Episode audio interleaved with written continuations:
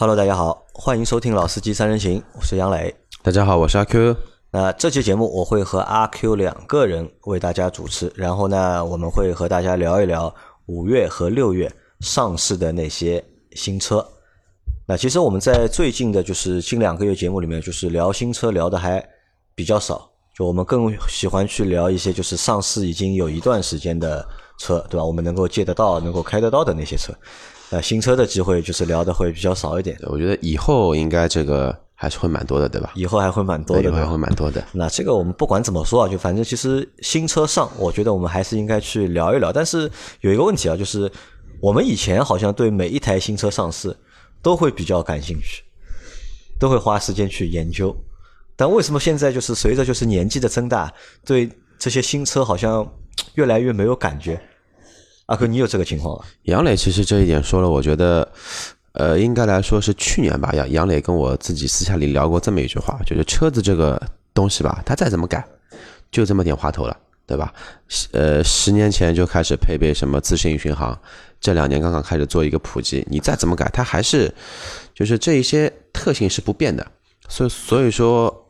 无非就改一些外观的设计风格，就是这一个年代，那么这一个风格，然后下个年代下一个风格，也就是风格风格上的一些区别，就是没法改了，已经没法改了，对吧？那阿克问你啊，就是什么车它换代或者是上新车，你会感兴趣？就是有哪些因素去会可以左右你对这个东西感兴趣？网红。网红对，第一网红，第二的话，我自己的一个，就我自身性格的特点跟我真实的用车需要，就网红我们可以把它比如就是比较热的热门的热车型，对吧？比较热门的车型或者是有热点的车型，那这种车上市你是会感兴趣的，对，这是一类。还有一类是什么？还有就是我自身或者说自身感兴趣的一些车，就你本身就。有需求的，就是你对这些车本身就是有需求，想买的。对，有需求或者说感兴趣，像那种性能车啊、跑车啊，然后这种什么 MPV 啊、SUV 啊，像基本上我都蛮感兴趣的。就是只要是一些呃主流品牌吧，我还是会做一些功课去看一下的。还有吧？还有的话，还有的话，一些经典老车吧。经典老车的，我觉得可能对我来说，我和你还不太一样，就是我只会关心那些，就是我缺什么。我关心什么，对吧？你买你买得起的啊，我买在我买得起的这个范围里面，就是 我想换什么，对吧？我可能会去对它有一点兴趣，我会去关注一下，这是一个。还有一个呢，就是对一些就是比较有传承的，或者是这个车型比较有历史悠久，对吧？然后呢，我对它的以前的某一代车型或者之前的几代车型就是比较感兴趣，以前想买的，但现在可能你会买，但可能也不会买，但这样的车还是会有点有点兴趣。对吧？三个就是出于就是节目的考虑，对吧？我也会去考虑，就是我们的听众小伙伴们，对吧？他们会对哪些车比较感兴趣？那我会去关注一下，然后把这些车的内容找出来，我们做一下节目。哦，那我觉得我相比比你还好一些，我是兴趣爱好。兴趣爱好会去空的时间去研究一些稀奇古怪的车子，去研究一些新的一些技术。呃，宅男嘛，基本上就喜好这么一些东西。我会更功利一点，对吧？对，会功功利一点。那我们来看一下，就是我们我们翻了一下，五月份和六月份上市了，就是蛮多新车。我们挑了一些，就是我们觉得我们还能感兴趣，但这些车不一定是我们都能说的，但我们都是感兴趣的或者值得说一下的这个车。我们先从五月份开始，好吧？五月份好的啊，五月份我选了五台车，就我选了五台，不知道这五台能说多久啊？那我先从第一台，对吧？第一台也是最能说的，我们先把它说一下，好吧？吉吉利的星越，吉利的星越，星越的话，其实之前节目里面我有有有提到过好好几次，应该都说这个车上市可以值得去关注一下。这个值得关注的点在哪里？第一点，它是目前来说吉利里面配的唯一一台所谓的沃尔沃 T 五的发动机，就是配了一套四驱的，而且还是一台轿跑。就它它的卖点其实有很多，中国第一台轿跑，就长得比较漂亮的轿跑 SUV。其实它算不上第一台，第一台的话呢应该是哈佛的，长安也有啊，对长长安对吧？就那个。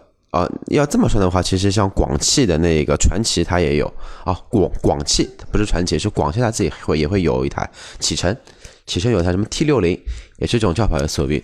就这台，我觉得长得像一个 SUV，长得比较正常一点，对吧？就它的尺寸啊，什么就比例相对协调啊，外观啊，就长得会比较正常一些，没有之前那么车长得这么怪。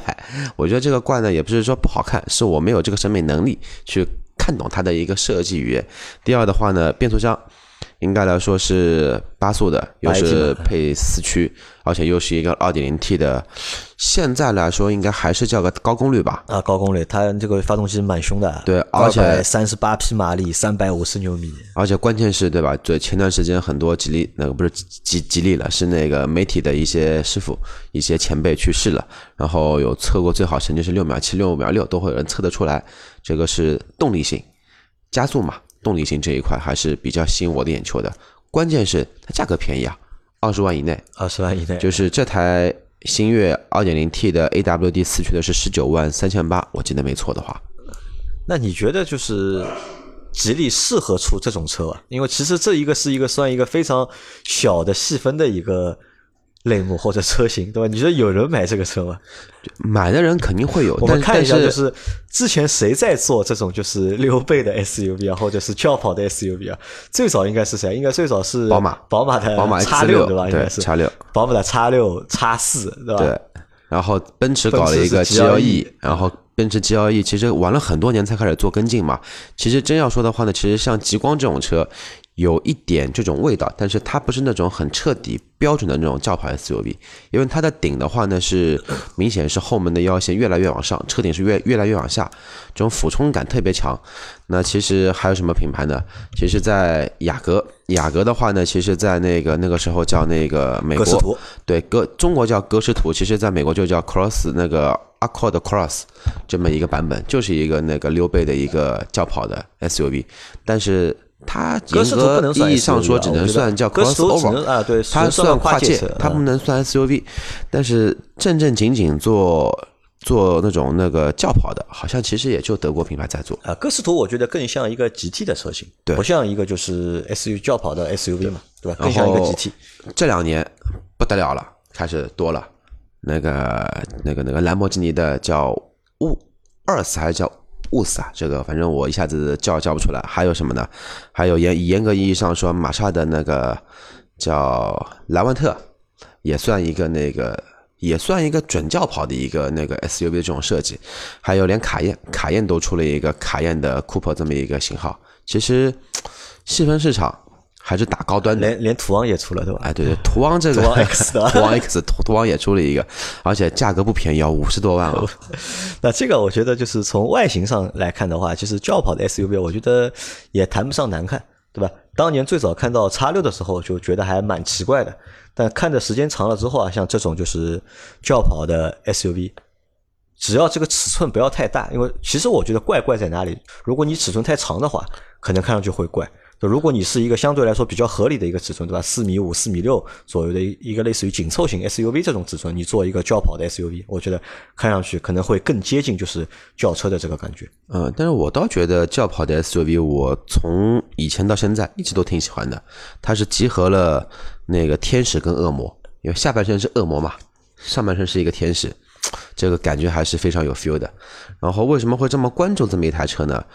就是还是回到那个问题，我觉得这个是国产车里面做的最像、最像，就是最拿、最拿拿得出手的这么一台轿跑 SUV。就动力的配置，动力总动力总成，包括车的就是配置，就是外观内饰各方面，包括价格，都是我觉得还是非常不错的。那不像之前的什么什么品牌做的一些什么什么车型，就感觉总归会觉得不协调，不协调。就这个设计师超凡脱俗，反正阿 Q 不能理解他的一个设计语言。但这个车你觉得卖得动啊？有市场吗？到底？因为其实它这个售价其实还蛮高的。市场有，但是不大，因为它走量呢还是二点零 T 的入门版，就十五万多。两驱的那个。对，两驱的你十五万多买个二点零 T 的吉利，呃，其实吉吉利跟沃尔沃的渊源我们就不说了，但是你至少买了一个是二点零 T，又配八速，车子空间的话呢，你也那我如果有十五万预算，我为什么不去买领克呢？十五万的价格你买领克的话，你只能买到领一的低配，领一的低配配置确实比较低。但是相比来说的话呢，零一的低配，而且零一是低功率的二点零 T，一百九十匹马力，这个是二百三十八匹，一个八速，一个六速，就核心大件这一块，少说差一万五千块钱吧。然后再加内饰配置这一块的话呢，领克其实配置没有吉利来的这么好。在马路上现在看到了吧？这台车，因为现在已经六月六月中了嘛，六月十号了，快没看见过，没看见过。对，领克看到了其实不少，每天蛮倒蛮多的马路上。啊，这个车我觉得可能还是属于就是吉利啊，它需要去拉一下自己这个就是产品线产品线，或者是拉一下自己产品这个高度，对吧？出一台就是动力啊和配置啊相对来说比较高的高阶的一个车型，对吧？但其实实际对它的一个就是销量来说，我觉得不会有太大的帮助。我觉得主要还是什么呢？就是说这台车出来，我个人感觉啊，可能会对于之后的一些那个吉利的 SUV，它起到的也是一个怎么说呢？呃，领军者或者或者说开创性，就是引领它下面的一个 SUV 这种设计风格，包括前脸，包括内饰，就都可以开始用星越了。我觉得有那么点这个意思，有这个可能。对，因为像现在新的，像那个刚刚出来的叫，之前我们也做过几期节目的叫吉利的博越，博越啊，博越的话，现在这个脸。长得跟星越这个脸基本上是八九不离十了。内饰的话呢，这种风格、这种细节更偏向于做那个星越的这种内饰风格了。当初如果说是吉利博越那一个是百分之七十的完成度的一个中国的一个，呃，不是博越，是那个缤越啊，没有博博越博越就是再早啊，再早再早最老的那个，对对，就吉利的第一款收购沃尔沃之后的一个那个 SUV 嘛啊，博越对博越，然后那一台如果说是百分之七十的完整度的话，那这一代的新越出来。我觉得百分之九十五以上了，百分之九十五以上，对吧？就升级了，对吧？升级了，各方面从外到内，从里到外，全部都脱胎换骨。我觉得这个真的挺不错的。就是我我自己有一个品牌，就主打我的一个怎么说呢？我是主打我的一个日后的一个方向。然后等到它下一代再换的时候的话呢，我整个产品线的风格再做一个更换。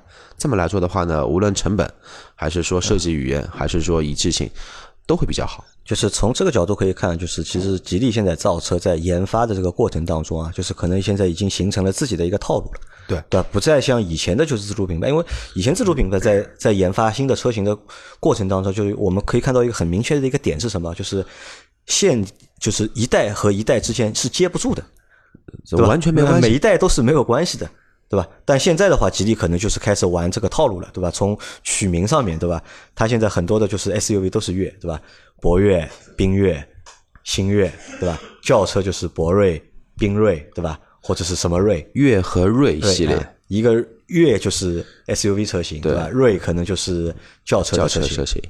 那这个可能也是好事情啊，我觉得。对，但但是好像上市第一天这个热点被盖过了。是吧？因为一件事件，车翻掉了，对吧？是烧掉了，烧掉了。就上市第一天，烧烧掉一辆车，然后这个蛮尴尬的。烧的是什么车？是它这台烧的是星越，对的。怎么会烧掉的？不知道，就是一台四 S 店的试驾车，开的过程中突然之间就自燃了。啊，自燃啊！就到现在，反正目前可能我的一个更新速度比较慢，但是还没有看到有官方的一个。对于这个事件的一个我们说官方的一个声明，这个这个是负面新闻，就不会，我们也看不到太多的内容。好，那这个车过掉了哈，星越，那这个车我觉得就是我还是不太推荐买大家 买这个车的。为为什么我会这么关注这个车？其实还有一个小秘密在里面，因为我很关注领克零三加。啊，因为我觉得那一套动力总成其实跟这一套基本上没没区别，只不过在标定设计上面会有一些小的差异而已。那么有这辆车的一个配置跟价格，基本上可以推出来领克零三加的那个价格，基本上也就在二十来万。大致我自己算了一下。好，那我们先换下一台车吧。下一台车是起亚的 K 三，K 三对吧？一台 A 级的轿车，曾经的常青树。曾经的，我觉得也不算曾经的长青出发，可能也就在某几年七八五五六年前或者七八年前，就是卖好过一段时间 K 五嘛，对吧？哎，当年其实 K 三卖了还不错的，K 三 K 五 K 五啊，就是上一代的虎啸式前脸这种设计，然后设计师不是被挖走了嘛？啊，但这个车其实还是在，他们还是在继续就是更新，对吧？还是在迭代，但是在中国市场，可能我觉得就是也没有什么就是太大的就是市场份额。留给他们了。对，现在起亚在盐城的厂好像挺惨的，只有百分之十的产线在开始做工作，因为卖不动了嘛。卖不动啊。对，这个车杨磊有什么想说的吗？我看了一看杨磊前面写的一些数据，长四米六六，宽一米七八，高一米四五，轴距两米七，其实和和六七年前的 A 级车没有区别。嗯，没区别，就是说连尺寸上都没有涨过，它都不舍得涨。动力总成也是这个样子，对吧？一点四 T 的和一点五升自吸的。对，一点四 T 可以说一下，因为一点四 T 的发动机的话呢，应该是那个跟现在那个同一样的嘛。但现在目前主流还是开始用一点六 T 了，一点四 T 已经不用了，所以它现在还是成熟产品吧，成熟产品 对成成熟产品它啊，好吧，这个车我觉得没有什么太大的太大的点啊，我们就不干聊了好吧啊，我们换下一个。啊换下一个。那下一个其实是哎还蛮有说头的啊，雷凌对吧？就是广丰的雷凌的换代，我一直叫错叫林雷，林雷。对，杨磊一直纠正我，他叫林雷。啊，啊，因为我觉得他就是，我觉得他的比较大的一个说头是什么呢？因为他比就是卡罗拉换代早早换代虽然说这两个产品是比较接近的嘛，但是它会更早，它更早的换代，抢了一个就是市场的一个先机。包括就是在这次就是四月份的上海车展，我也去体验了一下这台车，对吧？这台车的我觉得变化还蛮大的。最大的变化还是来自于它的一个内饰的一个感觉，就是因为我们之前一直吐槽，就是卡罗拉的车啊，这个内饰太土嘛。但是雷凌这台车的内饰啊，相对来说比它上一代产品要好了很多。之前的一期节目，杨磊有说过，那个凯美瑞的内饰的系统是 Windows 二十三还是三十二三点二啊？三点二。然后之前呢，我就是想说，之前的雷凌卡罗的内饰呢，像什么呢？像红白机，像红白机啊，像红白机。这一代的话呢，像 Game Boy 了，像改版，那也没什么太大变化呀。总归要有一些区别。其实我觉得这一代的雷凌的内饰啊，我觉得还是好看了不少。就是要比，就是虽然说就是完全的就是塑料感，但是从就设计上面来说，我觉得还是有比较大的一个长进的。而且我们去看啊，就是在家用 A 级车的市市场里面啊，就谁能够卖得多的，就是朗逸、朗逸、轩逸、朗逸、轩逸、卡罗拉、呃雷凌加思域，雷凌啊、思域的话啊，思域也可以，思域每个月一万出点头吧。啊。但在这个车里面，你们去看，就是有混动版本的，也只有卡罗拉和那个雷凌，因为它是带就是混动系统的嘛，对吧？其实这个车就是优势啊，和其他车相比的话，还是蛮大的，还是。我但是我看了一下它的一个售价，售价其实还蛮贵的，就它的一个混动车型的话，它是十三点三八万到十五点二八万，对，对吧？那这个入门的就是混动版本车型价格相对来说还是偏高的，但它这个偏高，我觉得就和他们的 B 级车就不太一样了。你看他们的 B 级车，你像凯美瑞和雅阁，对吧？他们的 B 级车，你可能就是一个燃油版本和一个混动版本之间的价差，可能也就一万块钱到两万块钱。但他们雷凌和新的卡罗拉，他们的就是混动版和燃油版价差的这个比例啊，就会比就是 B 级车要高一点。那在这个过程当中，你觉得你是推荐大家买就是混动的版本，还是燃油的版本？如果在预算可以的话情况下，我还是会推荐买混动。但是这一代的混动，因为也是它的一个迭代的三代的一个混动嘛，跟它的一点二 T 的油耗，其实相比来说不会差了这么多。可能说这一代的话，你市区里面开，以上海作为例啊，可能说在五升油上下，嗯，但一点二 T 的话呢，可能在六点几到七左右，就是说差的可能百分之百分之百分比很少嘛，啊，其实百分比不小，差两升油，百分之三十几到百分之四十都没有油耗，但是它基数低，那对于你日后的一个维护的费用，其实不会占很大的一个比例。啊，你想啊，就是它这个车，它顶配的混动要卖到十五点二八万，对吧？那十五点二八万的话，基本上天籁可以买了，啊，够一够的话，就，是天籁可以买了，很多 B 级车就是小排量的版本，帕萨特我们也可以买了，帕萨特你也能买，啊，迈腾也可以买，啊，你标致五零八也能买。可以买到配置还不错的了。啊，对吧？那这在这个过程当中，我觉得就是还蛮尴尬的，对用户来说，因为本身就是选择 A 级车的用户，可能也就是一个就是预算贪便宜相对来说也不叫贪便宜吧，我觉得是预算有限，对，对吧？他可能也就就是拿个代步车嘛。啊十几万的一个预算去选一个 A 级车，但是在这个过程中，你到底选燃油版本的，还是选一个混合动力版本的？那这个可能对用户来说还会蛮纠结的，会。但于如但是如果说是一些就是说开专车的一些朋友，那肯定是建议他买混动版本。对专毕竟这个油费可能一年就直接差价就全部都拉回来，了还还还还不止。但是现在如果十五万多，可以买 ATS 了。啊，ATS 买不了，ATS 要十七万多了。呃，最最近涨价了嘛，对吧？因为前段时间价格对跌的时候十五万啊那个十三千多嘛，万假的，那个那个广告是假的，是呃，真有，我这边朋友圈里面真有人买到了十五万三千多那个最低配的，就什么都没有，屏幕是一个收音机，这个屏幕是是能买到的。好，那雷凌的话下去之后是那个红红旗旗的 H S 五，也是红旗的，应该算是红旗第一台的，就是 SUV，对吧？因为前面我问阿 Q 了解这个车，阿 Q 说不了解，那我说你去看一下这个照片，对吧？照片看了之后什么感觉？嗯，哎，这个能直接说吧？会会被厂方和谐掉？我们也和厂方没有关系。对，先不说外观啊，外观这个东西见仁见智。然后我先说说我对内饰的看法。内饰的看法的话呢？个人的意见就是，它结合了奔驰，结合了保时捷，结合了奥迪，结合了雷克萨斯，结合了四个品牌的特点，组成了一块。仪表屏这一块的话呢，一看就知道奔驰风格，十二点三英寸两个。但是方向盘的话呢，仔细看看的话呢，又跟林肯会有那么一些像，而且它定速巡航放的位置跟上一代奔驰的那一套卡曼德系统的位置是一模一样的。然后再从大屏往下看啊，空调出风口和它的一个钢琴烤漆，也不知道是玻璃的一个那个虚拟按键吧，应该是。然后这个感觉让我回到了保时捷跟奥迪的车车内，加上那两个出风口的话呢，跟大众也有一点像。然后再往下看那个排档杆，基本上就是目前 A 四或者 A 六的这一个排档杆，包括下面那一圈按键，包括了我看一下，包括了像启停啊、自动泊车这一块。但是最有意思的就是，你看它门板上面的设计啊，门板跟座椅的皮革都是那种菱形格子皮。但是菱形格子皮的话呢，一般都是会在德系的高端车上面会做一个使用，像迈巴赫，包括之前的像一些定制的一些超跑，都会有菱形格子皮这么一个选项。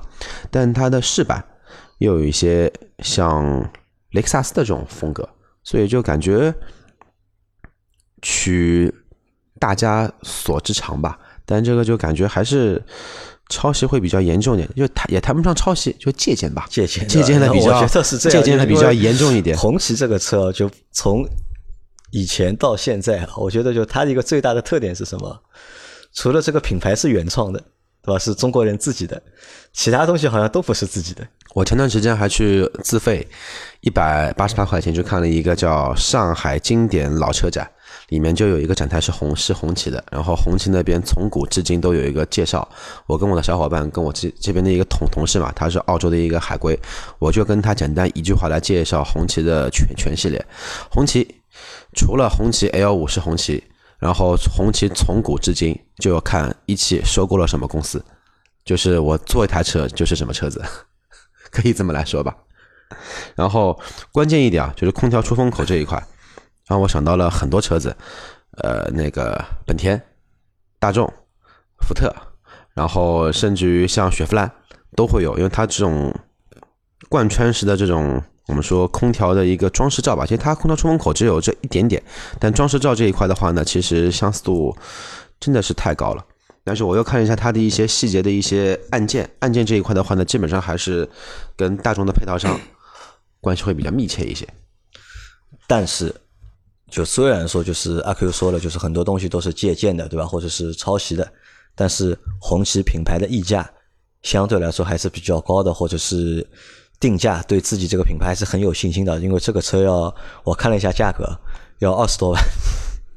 嗯，起而呃起步价是十八万三千八，顶配是二十四万九千八。那么这个价位。杨杨磊会选什么车？选 SUV？我不知道呀，因为我还我因为我微信里面有一个红旗的销售，我问过他这个车，我说这个车有优惠吧？他说他们没有优惠。呃，而且那个长宽高我报一下，长是四六呃四七六零，然后宽是幺九零七，高是一米七，轴距我看一下是两米八十七，应该属于一个中型中型算一个中型了。但中型要不有机会我们去共和新路看一下。看一下这个车，然后说了内饰啊，说了内饰，我看看这个车的外观，因为这辆车前段时间在一些媒体上，其实它的报道量还还是挺多的。车展上我压根就没去它那么那个展展台，因为实在是不是太感兴趣。然后外观的话呢，呃，我觉得我先瞎说说啊，然后希望节目不要被逼掉。我觉得我们这个外观无限量接近于。曾经的宝沃，曾经的宝沃，对，现在宝沃不是又卖掉了吗？宝沃，特别是屁股这一块，我觉得跟宝沃真的有几分相像。做的看上去很扎实的，对，反正还不错吧？觉得，就是至少比前面什么的 H 五啊、H 七啊这个比较有比较好一些。然后我在去年的夏天去那个他们的展厅看过一台当时的 H 五吧，应该是对 H 五卖十几万的。然后 H 五的开机界面到现在还是映入在我的脑海里面，挥挥之不去。就是你就开开机，跳出两个字“红旗”，一朵菊花盛开，好了，啊，蛮有特色的，对，蛮蛮有特色的。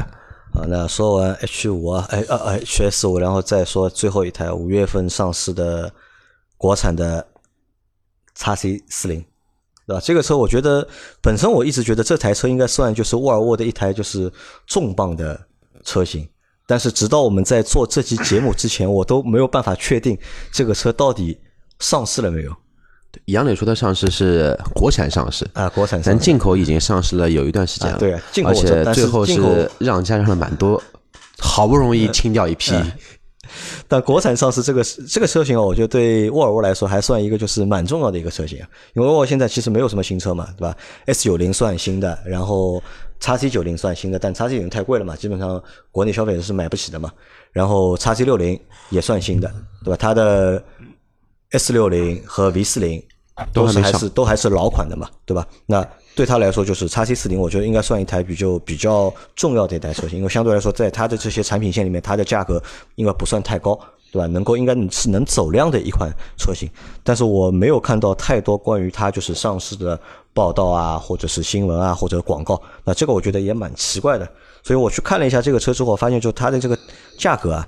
还蛮凶的，就是它是从二十六点四八万到三十八点五八万，对吧？对于一台紧凑型的 SUV 来说，你觉得这个价格合适吧，阿 Q？我觉得合不合适，所有的就是要主打高端品牌的路线，其实前面跟杨磊私下里也有聊过，你不要去觉得价格是不是合适，你就看奔驰卖什么价格，奔驰卖什么价格？对，你想跟他直接做竞竞争嘛？你不想，那你就卖的比它便宜。你如果觉得我产品力够 OK、够强，品牌比奔驰又牛逼，那么你跟他去死扛，我觉得你会死的会比较惨，死的比较惨的。而且就是我觉得蛮有，还有一个蛮有意思点是什么？就是它的 T 三车型是一点五 T 三缸的，对吧？应该就是领克就领克那一台，那一台那台对吧？这个应该也是国内目前为止就是第二台就是三缸的。SUV 了吧，应该，而且它配的是八档手自一体，而且还不是高功率，还是一个标准功率一百六十三匹马力版本的，而且它 T 四版本还是一台低功率的二点二点零 T，变速箱配的还都是那个八速的八 AT 的嘛，啊，对。阿 Q，你阿 Q，你印象里面就是还有哪些 SUV 是三缸的？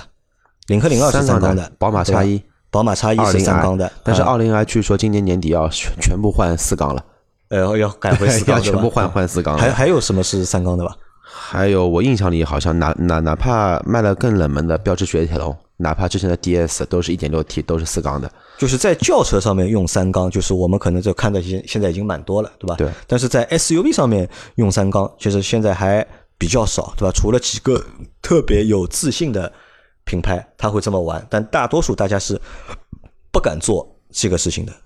因为哎，叉 C 四零样子你应该看到过。对对吧？你觉得好看吗？朋友圈之前一直有人在刷，最后最最后呃五百台进口的一个那个叉 C 四零，然后一开始弄得非常的热闹，然后感觉这个车就就怕买不到要抢一样，然后最后就是最后打出来的广广告就是，然后最后几天，然后国五升国六清仓大处理，降了多少？没关系，反正降了不少，十万有啊。十万应该没有，十万应该没这么多，反正降了不少。我我就是因为我还是觉得这么小的一个车本身的受众面就不大，因为它也没有针对中国市场进行一个加大或者说拉长这么一个处理，它还是比较原版的一个沃尔沃。但是你一个原版的沃尔沃走量的车子，你定价起步价就是二十六万四千八，基本上跟 G L A 价格是一致的。我觉得没有理由会去选择买一台沃尔沃，因为这个车之前在海外的媒体啊评测的过程当中啊，都给到了一个很高的很高的一个分数评价。因为我我在近两年里面，我对两台车的印象是蛮深刻的，就是一台是新福克斯，新福克斯在海外的评测得到的就是好评度非常高，对，但是在国内卖的一塌糊涂，特别是泥路测试这一块评价非常高。还有叉 C 四四零，对吧？在国外的就是评测。就评价的也非常高，但是好像在国内，就是至少在它那个进口的版本上面对吧？销量基本上是没有卖不动。对吧？这个我觉得也是蛮奇怪的一件事。为什么就是在海外就是被评价很高的那些车型，在国内都卖不动？那还是老外跟中国人的用车的观念不一样，因为大家可以这么去理解一下，像现在一般买一台，我觉得这个叉 C 四零嘛，它的客户群体更加会去和奔驰 GLA 和 Mini 的 Countryman 做一个竞争，因为这个车是比较个性的一台小车，奔驰那顾名思义就是品牌光辉会比较大，无论它车子做工再怎么烂，对吧？它只它至少它挂了一个奔驰标，这个车都是。有人会去买它，那么 Mini 的话，它也是有一个光环，它 Mini 的一个英伦风格的光环会在，所以它 Mini 的康全版卖了也不会太差。那么沃尔沃的话呢，它做一个个性的小车，它的光环在哪里呢？你不能说到二零一九年还在拿安全作为一个卖点吧？大家都安全，大家都已经配了主动安全的一些配置，那你想要走量的话呢，我建议还是把这个指导价要不降一降，不过不降也没关系啊，杨磊，按照之前我们做过沃尔沃的。一些东西会发现，沃尔沃现在的降价力度还是挺吓人的。现在我听电台里面，之前卖那个三十七万两千九起的沃尔沃 S 九零，现在起步价二十九万八，不是二十九万九。然后这个还不是最终价格，你到四 S 店还能再谈。基本上入门款的价格，像 T 四的话呢，基本上就在二十八九万这样子，落地也就不超过三十三万。这个觉得是不是以后会走这么一个风格的？沃尔沃这个牌子就高开低走了。对，但是如果往这方面走的话呢，其实前车之鉴就是凯迪拉克跟奥迪。但凯迪拉克卖的还蛮成功的呀，我觉得。凯迪拉克成功是因为降价呀。凯迪拉克有哪款新车出来卖了会非常好？没有的，它韭菜割一波。毕竟消费者现在也成熟了，也不是所有人都是韭菜，对吧？好，那这个我们过掉啊。这个是五月份对吧？上市那些新车，就我们感兴趣的。就觉得能够说什么回到六月份，因为现在是六月份嘛。六月份我们上周应该是做过新三系，对吧？新三系我们做过了，对吧？这个反正也没有什么太大的，在这里也不就不多说了嘛。就是阿 Q 的反正意见就是新的三系其实并没有换很多新的东西，它就是用了一个新的 Car 的一个平台啊，其他的除了脸是新的，对吧？其他东西没有什么太多新的东西。对，因为即使补上去的那些配置也是。应该的，对吧？这点我又强调了一下，因为我后来问了一下我的一个小伙伴，就是跟我去看车展的那一个同事，他自己就是一台三二零 M 的耀夜版，然后他那辆车就是老款的 F 三零的一个那个三系的末代，它的 iDrive 系统已经是那个已经是 iDrive 的七点五这一个版本了，就等于说他把老的配置只不过再拖过来的，再拖过来了而已，然后。他那台车也是十二点三加那个十点二五的 iDrive 这么一套系统，其实也就是内饰看起无戏，发动机、变速箱一模一样，底盘啊不是底盘，车架做了一些修整，因为毕竟从老的平台升级成 Car 的平台嘛，所以它也没有什么太多的新的变化，对吧？对，可能在我眼里，它就我觉得之前的。E 九零太成功了，或或者说那个 F 三零太成功了，我觉得这一代的 G 二零就没有应该是这么这么的，应该是 F 三零太成功。好，那我来换一台啊，上一台就是雪佛兰的创酷，还记得这个车吧？马路上都看不见了，看不见，还有印象吗？这个车？印象有，反正长得蛮难看的，长得蛮难看的，对吧？是一个很奇怪的一个就是小型 SUV。对，就是这个。太，你觉得是它奇怪，还是一博奇怪？我觉得两个人难兄难弟吧，就是一个是丑，一个是奇怪。奇怪啊！对，我觉得一博是丑是丑，这个是明显是整容失败。但是就就是这一个那个创酷这一个是有点奇怪，因为这么小一个车，就前后的我们说一个线条比例就不是常规用的这种线条比例去去去做出来的这么一台车，应该当年的变，我觉得比它再小的那一代，之前叫那个艾维欧。艾维欧其实我觉得倒还可以。艾维欧是哪一台车？就是雪佛兰在。艾维欧，但艾维欧不是 SUV，艾维欧是一台小轿车，两厢的轿车。但它那个样子会比较，就是那种风格嘛，会比较像那种 SUV。但实际它是台两厢车。就之前在变形金刚二还变形金刚一里面出那个两两个小车子，很好玩的。艾维欧现在这个车也看不到了，对吧？对，也看不见了。哈雷仪表，我这个我觉得就是创酷啊，创酷和那个翼博啊，就是他们都是就是合资品牌里面比较早的去做就是小型 SUV 的。但当年他们做这个小型 SUV 啊，其实都是失败的。对吧？因为当年就是 SUV 大家开始卖的好的时候，对吧？其实大家都在造就是紧凑型的 SUV，是从一个紧凑型的一个尺寸开始，然后往就是中大型的那个方向去发展，然后再回到现在我们看到很多就是那些成熟的就是做 SUV 的厂商或者品牌在推就是小型的 SUV，那比较成功的应该是那个本田的那个缤智对。和那个就是，CR 那个那个就是它的东东本的那一个啊姐妹车车型嘛。但这一点我不完全同意杨磊的说法，因为为什么呢？在缤智没出来前。其实通用有两有有有两台小的 SUV，一台是那个昂，一台是昂克拉。啊，其实昂昂克拉当年卖了也是个爆款，昂克拉当年是唯一一台配十八寸轮毂的一个小型 SUV，而且那个时候 SUV 是没有别的选择余地的，你要你要不去买哈弗，要不就去买那个昂克拉，要不就是 CRV 这种 r e f o 这种级别的车了。还有一个就是当年的翼博其实卖的也不差，只不过翼博跟昂克拉还有创酷的市场是在本田本田出来之后，然后一下子就萎缩了，因为价格差不多，本田空间又大，油耗又低，关键是关键是一点，因为这个价位的 SUV 还是要考虑到全家出去的实用性，因为相对来说前面两个车没有，太小了，对吧？对对对，就没有它空间利用了这么高，但是新的创酷你看到过样子了吗？稍微瞄了一眼，啊，觉得怎么样？觉得有点像那个因为在群里，在群里面的反馈，就是我们群里面的反馈，就是大家都觉得这个车还不错，它长得还蛮好看的。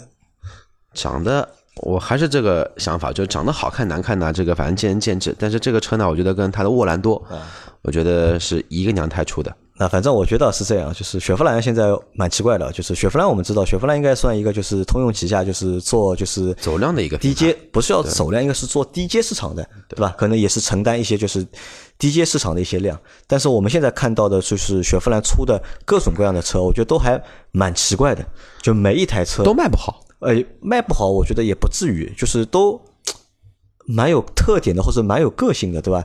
他出的沃兰多也好，后来出的那个蒙扎也好，对吧？包括这台就是创酷，就是每一台车都是算个性小车，我觉得。蒙蒙扎是什么车啊？呃，叫克鲁泽，哦哦哦，克鲁？泽，你都不知道了，这些车，有克鲁泽我知道，但是蒙扎这个词是怎么来的？就他车的一个英文的名字吧。哦，好吧，那我一直觉得他的那个叫什么的，那个迈锐宝 XL 和那个叫他的 SUV SUV 探界者一一直是不错，因为我现在又翻了一下那个照片啊，我始终觉得沃兰多和创酷的关系，我觉得就是就是感觉很接近对吧差不多，嗯。但沃兰多其实这个车还蛮有意思的，我去借不到，借得到我们我倒想做一期这个车的一个视频。那么我想问一下，创酷用的还是沃兰多那套 1.3T 吗？啊，是的，加。CVT 啊、啊，对的啊，漂亮，啊，因为现在通用放弃那个了嘛，放弃 DCT 了嘛，因为他觉他们觉得就是其实对通用来说，就是用 DCT 也好，用 CVT 也好，其实都是一样的，他们的成本可能都一样，甚至就是 DCT 可能还便宜一点，对对吧？无非就是什么呢？无非就是 DCT 的口碑差一点，对吧？大家都会就就觉得就是它的那套就是干式的双离合会有问题嘛，那所以就放弃嘛，就直接用那个 CVT 如果通用早个几年决定这一个政策，我觉得它的销量应该会好一些。啊，对的，我觉得是的，真因为它的克鲁兹其实吃这个东西的亏吃的还蛮多的，还。对，那来再说一台，就是另外一台，就是我觉得在六月份里面上市啊，和就是新三系啊，就是有同样重量的一台车，全新的 Polo，就新 Polo，新 Polo 再不出，真把它给忘记了，忘记了真的忘记了。因为新 Polo，我觉得因为这几天我们群里有个小伙伴还一直在和我说这个事情啊，就是他说他想买台 Polo，他是一个大学生，对吧？还在还没毕业哦，是我们上次做节目的那一个小伙伴对的，因为我说我也想买一台 Polo，对吧？我说他我他还还没买吗？还没买。哦，那我说我我在我大学的时候，或者我大学毕业的时候，对吧？我也想买一台 Polo，因为在当年，我觉得 Polo 这台车给我留下了就是非常好的一个印象，对吧？可能是因为没有买到，没有得到的是最好的这样这样的一个感觉。但你说那么多年过去了，就是 Polo 这个车对你还有吸引力吗？阿 Q？如果它出来 GTI，就是欧版级 GTI，对我还是非常感，非常会吸引到我的。我可能会会去有考虑跟它比一比，是不是要入手一台。但如果说现在 Polo 还是一个，就这个就挺有意思的，就是什么呢？我们的 B 级车和我们的紧凑级别车，就是 A 级跟 B 级车，它其实随着一年一年在过去嘛，啊，都在成长，都在成长。嗯，然后不管从动力，不管从级别，不管从它的驾驶的配置，包括它的主动安全、被动安全和它的一些叫驾控的特性，基本上现在都会主打于做一些舒适偏运动。那都是成长的，对，都是都都在做成长。但只有微型车、微型车、A 零级车或者 A 零级车这种级别的车，它就是没有变过啊。基本上没怎么变吧？你说大众一点六自吸换一点五自吸都是幺三，都是幺幺三，我觉得差零点一排量啊。包括以前的我们看以前卖的好的哪几台小车啊？就是那个你的那个飞度，对吧？以前买过那个飞度，对吧？卖卖卖过一台飞日产的那个骐达，对吧？Polo，对吧？都是以前就是跑量卖的好的小车。但这些车其实我们现在来看的话，真的是就像你说的一样，就没有什么变化，对吧？而而且我又看了一下上汽大众的一个官网，现在好像预售的只有两款，一点五自动，一点五呃一一点五自动舒适，一点五自动豪华。因为这个车把周老师也搞死了，就他们要做这个车的推广嘛，宣传嘛。周老师在接这个活啊，找不到亮点，就这个车除了就是轴距对吧，长了大概十厘米对吧，其他就没有什么太多的变化，而且和欧版的就是那个新的那个 Polo 配置还不一样。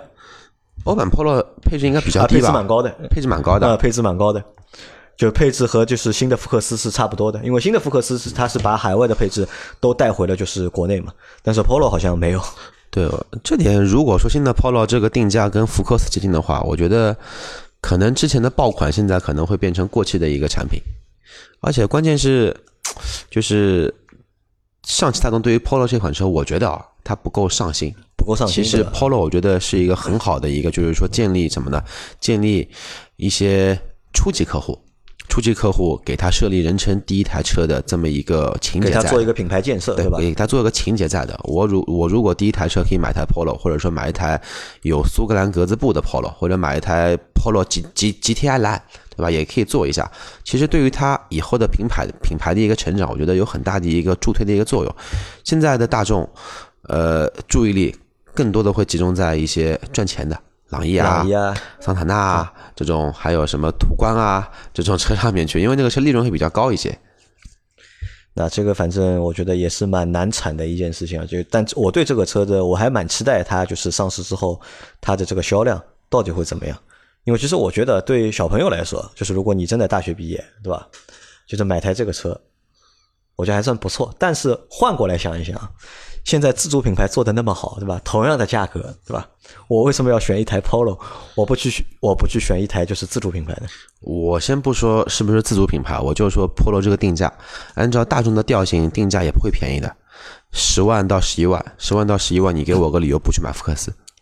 不去买福克斯的，福克斯现在便宜了吧？降价了吧？便宜，我下不等我两秒钟啊，手机划一下看看。啊那反正 Polo 这个车就是，我觉得很多我们现在。在开宝马、在开奔驰、在开奥迪的这些用户啊，我觉得你们的很多很多人第一台车可能就是 Polo，或者当初你们在买想买第一台车的时候，都是想买 Polo 这台车。但是现在回过头去再看这台车的话，对吧？你们还看得上吗？好了，这个问题留给大家。福福克斯价格来了，我把那个手动的去掉，一点五的两两，我只报两箱的，因为三箱的福克斯实在是觉得还不错吧？因为我们有小有小伙伴开这个车。最低配的十一万一千八，这个是指导价还是优惠后的价格？呃，指导价是十二万零八百，而且福特的车跌价还是蛮快的嘛，可以期盼一下。